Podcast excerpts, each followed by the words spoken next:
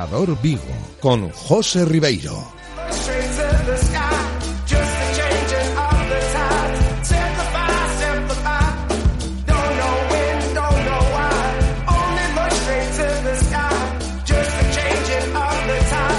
¿Qué tal? ¿Cómo estáis? Buenas tardes, bienvenidos a este espacio de Marcador Vigo, tiempo para la programación local hasta las 8 de la tarde, media horita que tenemos por delante para repasar en primer lugar lo que ha sido la actualidad del día de hoy en lo que se refiere al deporte de Vigo y comarca, sobre todo al Real Club Celta y a lo que hemos tocado en el día de hoy en esta sintonía y en segundo lugar para recibir a Carlos Adán que se está preparando dentro de unos minutitos, estará por aquí nuestro Carlos Adán para darle forma a una nueva sección de atletismo, como todos los miércoles. Antes, lo primero, repaso a la actualidad. Y si hablamos del Celta, quería empezar este espacio de marcador Vigo transmitiéndos algo que me parece muy bonito, un gesto muy bonito por parte del Real Club Celta que conocíamos esta tarde. Sabéis que la semana pasada fallecía Domingo Villar, la semana pasada fallecía un icono de la cultura viguesa, un celtista de corazón, aquí lo recordamos en su momento, por supuesto, y esta tarde, desde el club, desde el Real Club Celta, han decidido que las dos butacas que tenía Domingo Villar como socio, como abonado de la entidad celeste, pues pasen a llevar eh, una plaquita conmemorativa, una butaca con el nombre de Domingo Villar y la otra con el nombre de Leo Caldas, el inspector Caldas, protagonista de sus novelas. Me parece un detallazo ¿eh? del Real Club Celta en homenaje a Domingo Villar. Sin duda digno de comentar este asunto, por eso empezamos por ahí este marcador Vigo. Por lo demás, en lo deportivo sabéis que el equipo está de vacaciones. El primer equipo, por supuesto, el Celta B, no. Todavía dos sesiones por delante. El filial para encarar esta recta final de la semana con vistas al sábado, que el Celta B se la juega el sábado en Logroño si gana, certifica la plaza de playoff de ascenso. Si no gana, tendrá que esperar a, ver qué hacen el resto de los rivales que también quieren estar ahí en esa fase de ascenso. Ha dejado los deberes el B para la última jornada y es lo que le queda al celtismo a nivel deportivo en esta recta final de curso. Y si volvemos a lo del primer equipo, más allá de la tranquilidad que ahora mismo, pues una, una calma chicha, más que tranquilidad, eh, merodea en el ambiente, Luis Campos ya dejó su mensaje, el asesor deportivo, no os preocupéis celtistas que aunque trabaje para el PSG, eh, lo del Celta sigue en mis manos, a ver qué pasa a lo largo de las próximas semanas con el baile de futbolistas, que lo va a haber, pero si nos referimos a un nombre propio en el día de hoy, pues tenemos que volver a hablar de Fran Beltrán. Básicamente porque hemos escuchado más palabras, más declaraciones del mediocampista madrileño al término de esta temporada. Recibía en manos de uno de los patrocinadores del club, de Estrella Galicia en este caso, el premio que le acredita como el mejor del Celta en esta temporada 21-22. La verdad que es especial porque quiere decir que no es que has estado bien durante unos partidos, sino que has, has rendido y has hecho tu trabajo durante una temporada entera y bueno, eh, también la gente se ha podido dar cuenta de, eso y la verdad que, que, muy ilusionado y solo puedo dar las gracias por, por toda la gente que hay detrás que, que, también ve el trabajo que hacemos, que hacemos los, los mediocentros y, y bueno, no, no siempre tiene que ser Yago. Eh, ya sabemos cómo es Yago y es un grandísimo jugador y, y bueno, creo que se lo podía haber llevado él, como otros compañeros, como ha sido esta temporada. Creo que Aidu y, y otros que han hecho buena temporada. Y bueno, aquí somos un equipo, todos hemos, hemos venido a, trabajar, a apoyarnos unos a otros y, creo que este premio no es solo, no es solo mío y también creo que es, es todo de, los compañeros que te ayudan día a día.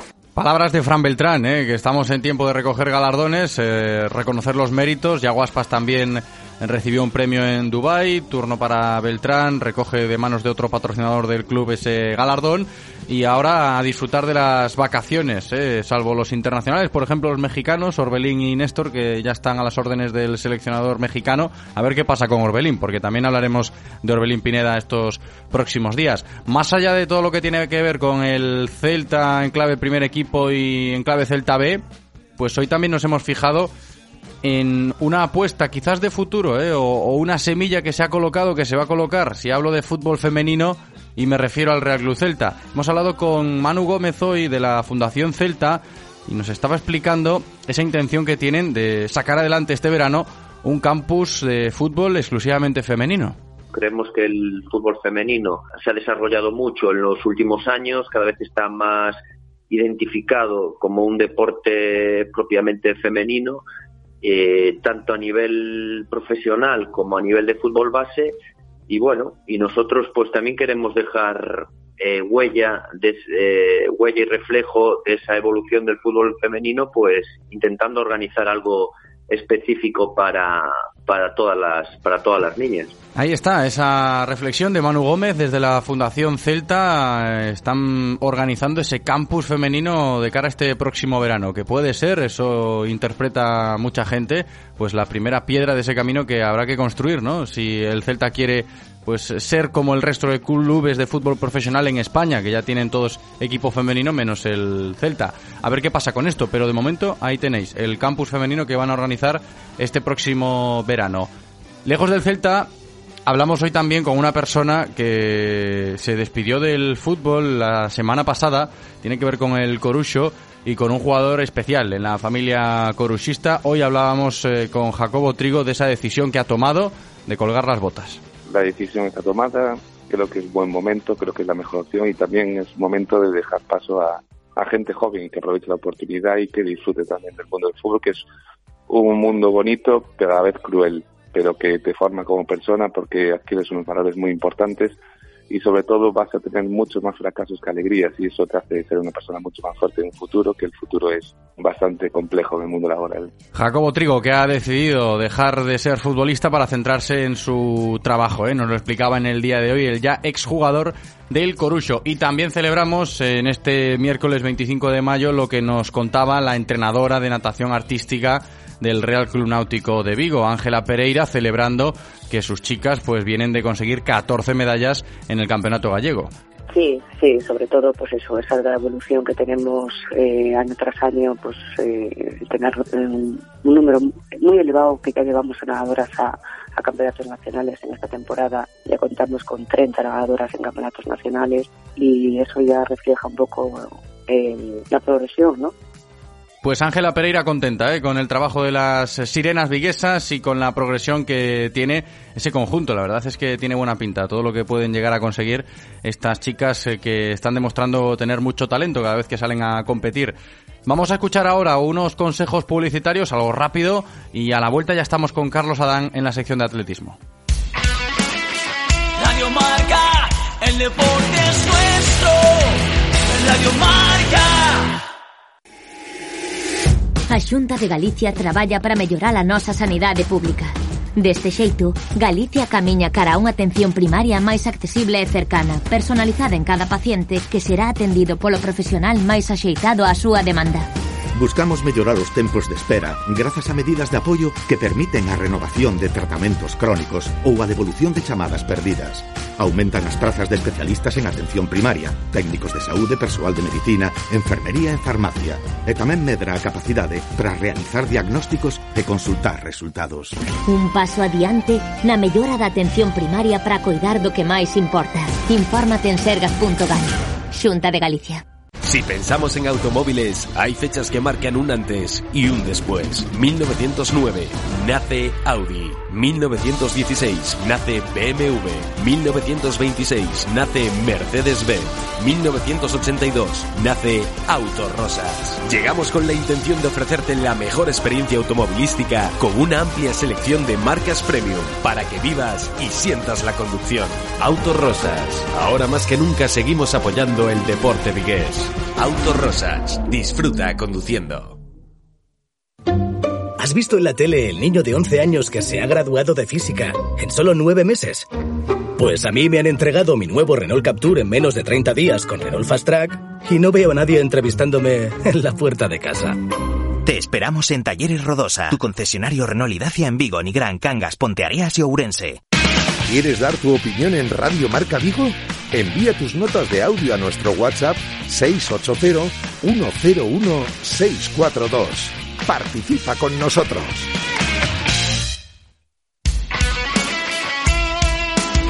Radio Marca se emoción. Radio Marca. Es tiempo en Radio Marca Vigo para los locos del running con Carlos Adán.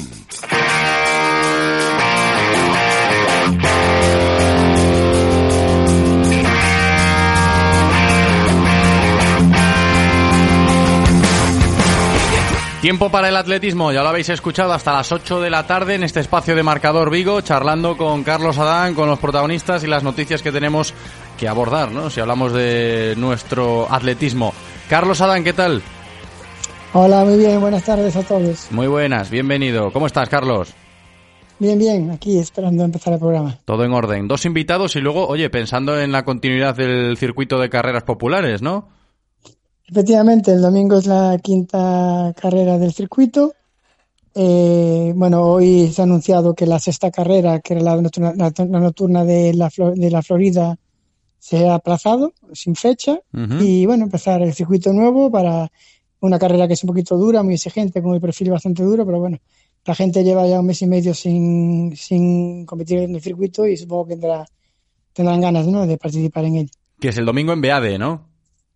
Sí, a las diez y media de la mañana es la salida, tanto para el 5 como para el 10.000.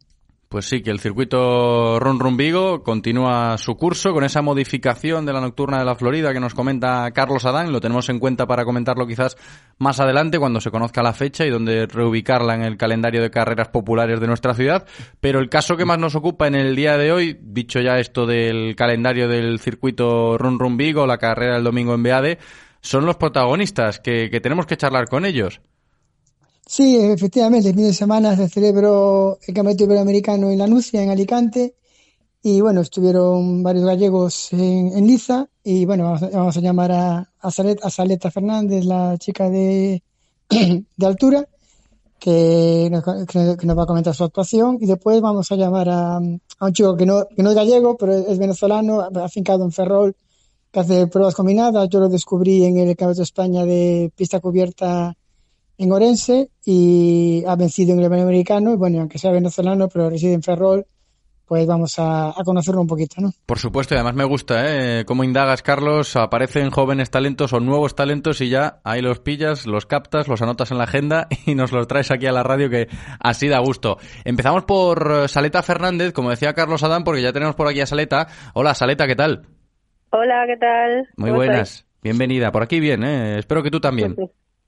Sí, ahora ya Perfecto. mejor. Bueno, que me decía Carlos, ¿no? Me decías, Carlos, bueno, igual no era un resultado que ella deseaba, pero vam- vamos a ver qué nos cuenta, ¿no, Carlos?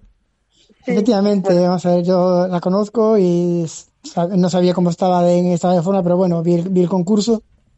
Y bueno, llegó un, llegó, llegó un curso inmaculado hasta, hasta que empezó a saltar un 84 y nada, que a veces no sale, a veces eh, el cuerpo no quiere, por mucho que la mente quiera, ¿no? Sí, no, bueno, la verdad que estaba saltando especialmente bien, muy buenas sensaciones, calentando bien. eh, y luego la competición, la verdad que iba muy bien, eh, encaminada, con todo limpio y eso. Y la verdad que el objetivo era un poco, pues, saltar también el 84 sin problemas a la primera y pelear el 87. Y pues nada, al final no, no pudo ser ni una cosa ni la otra. Eh, bueno, además, se sumó el quedarme cuarta, que entonces todavía sabe más mal. Entonces, bueno, eh, la verdad que no Pero- era la, la competición que, que esperaba. Pero bueno, eh, quizás eh, bueno, es la- era la segunda competición al aire libre que hacías, ¿no? Mm, ¿Qué piensas, no?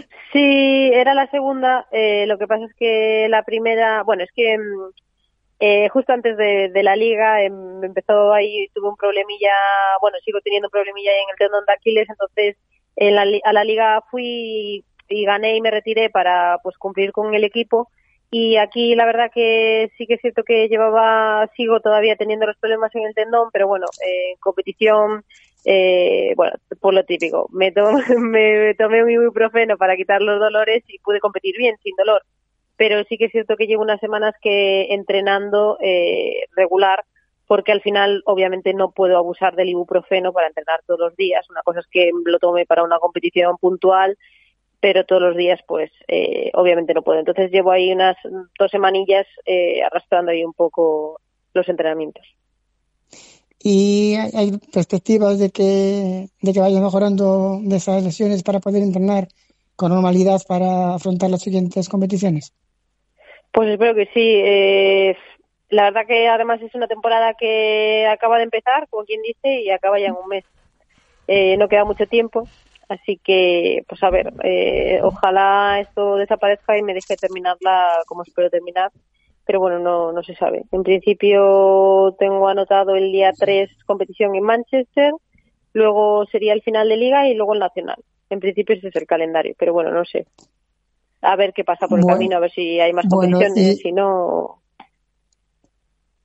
Bueno, y después de Cato España, que es, dentro de casi un mes, eh, en el horizonte están ¿no? Eh, palabras mayores, ¿no? El Mundial de Ullén y el Europeo de Múnich, ¿no? ¿No, no lo ves en el mm. horizonte debido a estos problemas físicos?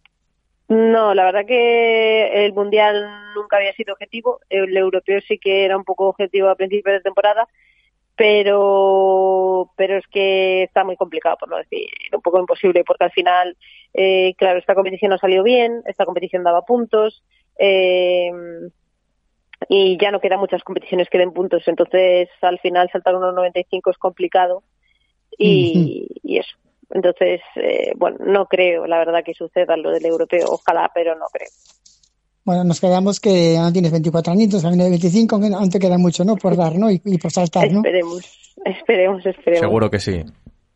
Hombre, por supuesto que sí, y aquí estaremos pendientes de ti, como siempre.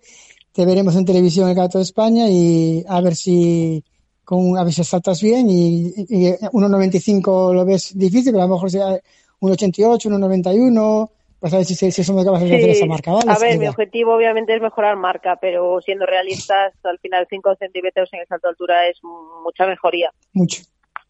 Sobre todo, Saleta, que no fastidien las lesiones, ¿eh? Y ahí tocamos madera.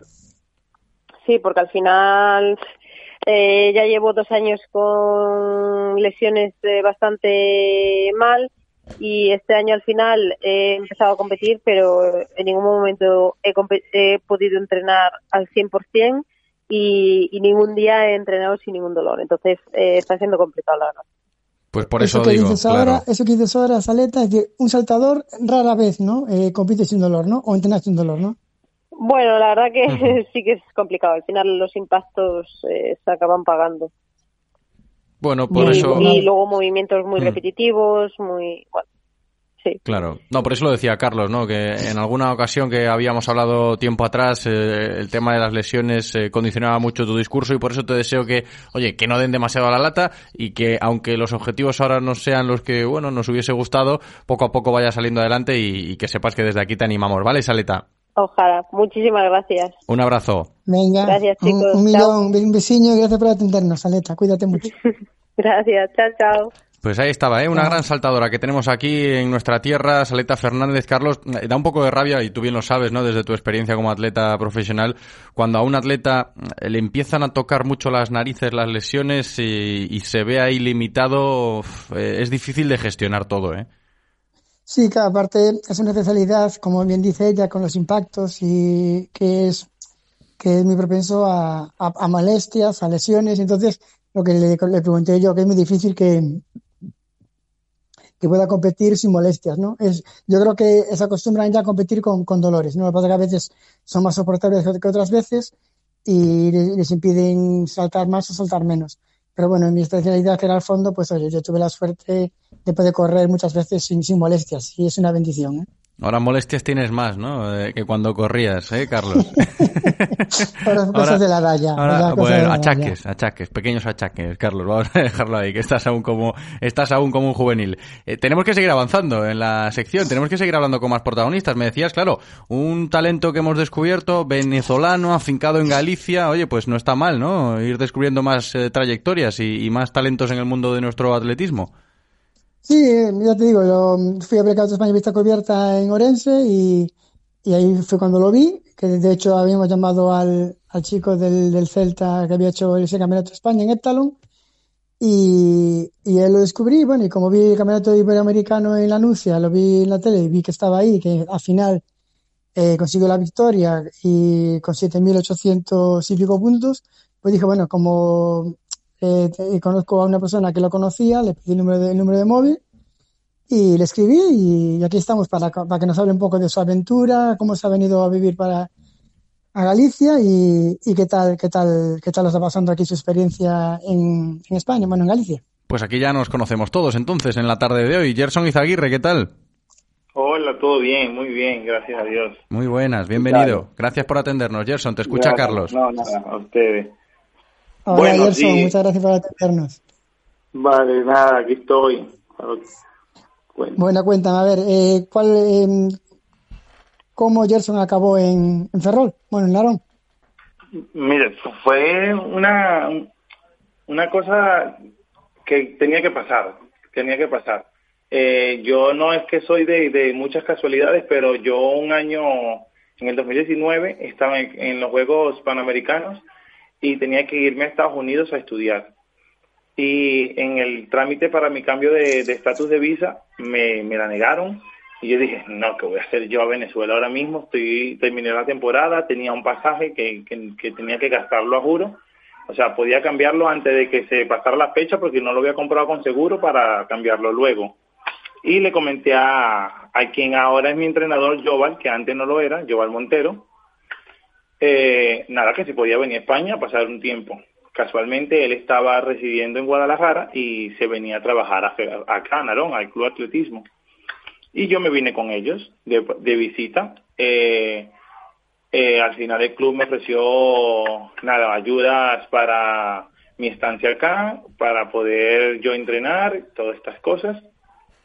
Y nada, fui a Venezuela, luego que fui a Venezuela estaba haciendo todo el proceso para venirme, en, eh, llegó el COVID y nada, cuando llegó el COVID, este, tampoco me sentía muy bien entrenando con mi antiguo entrenador y le comenté a Joval que si podía ayudarme, ya que estaba entrenando a distancia, eh, le dije, bueno, Joval, ¿me puedes ayudar? Y nada, y así empezó la, la idea un poco más, más fuerte de venirme hasta Ferrol, o hasta Narón, mejor dicho. Eh, yo trabajaba con el club, ya ese mismo año estaba pendiente por venirme, después de mis compromisos con la selección de Venezuela. Y llegué acá. El año pasado competí en el Campeonato de España en Getafe y este año decidí quedarme como otro venezolano inmigrante más. Entonces, nada, aquí estoy disfrutando de Galicia. Bueno, y ahora tu entrenador eh, me han dicho que está en Estados Unidos, ¿no? Sí, justo, mi entrenador ahora mismo está en, está en Estados Unidos. O sea, yo llegué y nada, le tocaba irse, así que yo creo que soy yo el que tiene que no tiene suerte. Pero bueno, ahora estás, con, estás entrenando con él y de vez en cuando te vas a Lugo, ¿no? Junto del grupo que tiene Juan, ¿no? Sí, sí, sí, justo. Es que el año pasado cuando llegué de Venezuela, eh, hay un chico de Lugo que compite por el Club Atletismo Narón y nada, fuimos hasta allá a pedirles unas pértigas prestadas, ya sabe cómo es el tema de las pértigas para montarlas en las aerolíneas, para poderlas trasladar, siempre es un problema grande, gordo. Y fuimos hasta allá, tuve la oportunidad de conocer al profesor Juan Trillo y a Adolfo y a todo el grupo de entrenamiento, a Adrián, a Aitor, y nada, ya este año, en vista de que Joval se iba, eh, decidimos y le comenté a Juan si me podía ayudar y si eh, los días que tengo libre y disponibilidad voy hasta allá. Y bueno, me siento no solo hacer pértiga, la verdad, no solo hacer pértiga, a veces digo, bueno, tengo que cambiar de aires y solo estar con el grupo me sienta muy bien y vale, me lo disfruto. Claro, yo cuando te conocí estaba en la grada viendo Campeonato de España de Orense y siempre, siempre decían, eh, Gerson Izaguirre, marca personal, Gerson Izaguirre, marca personal. Y dice, jolín, este chico, entonces claro, como yo a Juan lo conocía y vi que te estaba viendo, hablé con él, y bueno, que me dijo que eres un diamante, ¿no? Que te queda mucho, mucho por pulir y, y que, y que cuando tengas condiciones que tienes ahora, eh, vas a hacer marcas por eh, de alto nivel, ¿no? Bueno, sí, eh, espero, espero que sea así. Incluso yo creo que lo de Orense lo de Orense fue un poco cliché, o sea, ya, ya sabíamos que iba a ser marca personal casi todo porque este año fue mi primera temporada de pista cubierta. Y claro, yo, yo compito en diciembre en la Copa de Clubes y hago un heptatlón en plena preparación que fue el que me dio pase al Campeonato de España donde hice la, la, la marca mínima. Y luego dije, bueno, me preparo porque si es mi primera temporada de pista cubierta, quiero seguir teniendo temporadas buenas, pero esta no la puedo cerrar o sea, con, con malas expectativas. Entonces, claro, era un poco fácil hacer la, las, las marcas personales. Lo que me sorprendió fue que al final decidí correr mil metros duro y llevarme el título de récord nacional de Venezuela. Muy bien, y ahora empezaste al aire libre, eh, eh, que yo, según mis informaciones, hiciste un decatlón en, en Grosseto, ¿no? A finales Sí. del mes de abril. Y sí, tres semanas después haces este en los Americanos. Eh, ¿Se Justo, recupera en tres semanas de un esfuerzo de un decatlón en tres semanas? ¿Te da tiempo de recuperarte para otro? Mira, eh, sí, sí me dio tiempo de recuperarme, la verdad. Eh, yo creo que me estuve un poco más eh, estresado. O sea, todo lo que no recuperé fue la mente porque, ya sabes, todo el, pro- eh, todo el proceso por el cual llevar la gar- es lo que me preocupaba y lo que me tenía estresado, molesto, que incluso dije, bueno, no, no voy a seguir porque cuando tengo la mente eh, congestionada, cuando no estoy pensando claramente, cuando estoy estresado, siempre me pasa que, que empiezo a tener dolores, siempre empiezo a tener dolores, los entrenamientos no se me dan bien, pero todo el tema siempre fue con la pértiga, porque ya yo sabía, porque cuando yo fui a Grosseto, duré más de cuatro horas en el aeropuerto de Santiago, facturé las pértigas, las llevaron hasta el avión y a última hora las bajaron. Y yo después, para llegar a Alicante, busqué mil y una forma para poder llevar las pértigas. Eh, al final tuve que hablarle a una amiga acá en Narón a ver si me la podía llevar. Mi viaje fue mucho más largo que el de mis compañeros desde Venezuela. Yo me eché casi 14 horas desde aquí de Narón hasta Alicante y mis compañeros de Venezuela se echaron 8 horas. Entonces yo, bueno, sí me recuperé, sí estaba bien, me sentía bien, sabía para lo que iba y por eso tomé la, la decisión de, de viajar de esta manera. Bueno, y tu marca de 7.827 puntos es tu marca personal. Sí, es mi marca personal. Tenía 7.623 puntos desde el 2010 y 2020. Bueno, y de las 10 pruebas del Decathlon, para ti, ¿cuál es la, la más fuerte y cuál es en la que crees que tienes mucho margen de, mejora? Para mí la más fuerte de las 10 pruebas es el 400. 400 metros. Sin embargo, aún tengo mucho margen de mejora en esa prueba también. Pero es una prueba que siempre eh, te va te va a agarrar cansado y como la corras te va a cansar y de paso es la que cierra el primer día y es con la que terminas tan cansado que no sabes si recuperarte bien para el segundo día, si no sabes si continuar, si no continuar, si llegar a dormir, si llegar a comer. Entonces, y de paso que para, para prepararla también es un poco fuerte. El ácido láctico, el cansancio, el, si no tienes a alguien que te está corrigiendo, si no tienes a un grupo que te esté ayudando a lanzar la serie, para mí es una de las pruebas más fuertes. Eh, y en la que yo creo que tengo muchísimo margen de mejora eh, el salto de longitud. Pues que sepas, que sepas, Gerson, que todo esto que nos estás contando hoy lo vamos a recoger en la libreta de Carlos para seguirte la pista y, y ver cómo progresas, ¿eh? Y te agradecemos mucho que te hayas prestado esta tarde a charlar con nosotros de tu trayectoria, ¿vale? Vale, no pasa nada, tranquilo. Un abrazo. Si te lo paso yo por escrito luego. Sí, no, no, tranquilo que Carlos toma buena nota de todo, ¿eh? No te preocupes, Gerson. Genial, genial. Un Muchas- abrazo. Muchas gracias, Gerson. Un abrazo. Vale, hasta luego. Pues ahí estaba Gerson Izaguirre, Carlos, eh, da gusto. La verdad que eh, cuando la gente se presta y, demuestra esa ilusión que parece tener, pues da, da gusto hablar con, con ellos. Y, y tenemos muchos talentos aquí para seguir analizando, sobre todo gente que viene de fuera, que les gusta estar en, en nuestra tierra. Eso también da gusto, ¿no? Y hay que valorarlo. En fin, Carlos, gracias como siempre por eh, acercarnos a los protagonistas de nuestro atletismo y nos despedimos hasta la semana que viene. Un abrazo grande. Vale, mira, recordar que el día 1 de junio, miércoles, coincide, es el memorial de Alfonso Posada, el, el trofeo de Alfonso Posada, y que coincide con su reciente fallecimiento. Entonces animo a todos los amantes del atletismo pues que se acerquen a la pista de Balaídos a partir de las siete y media de la tarde para estar en las gradas para, para ver el atletismo y hacerle un merecido homenaje a Alfonso Posada. Sin duda, y cuando llegue la fecha seguiremos hablando de este asunto porque bien, bien lo merece. Un abrazo, Carliños, gracias. A vosotros, cuidaros mucho, chao. Y con ese mensaje de Carlos Adán llegamos a las 8 de la tarde de este miércoles 25 de mayo. Devolvemos la conexión a nuestros compañeros de Marcador, Sintonía Nacional ya en Radio Marca. Gracias Paula por cumplir en la técnica. Gracias a vosotros por escucharnos. Me despido hasta mañana. Chao.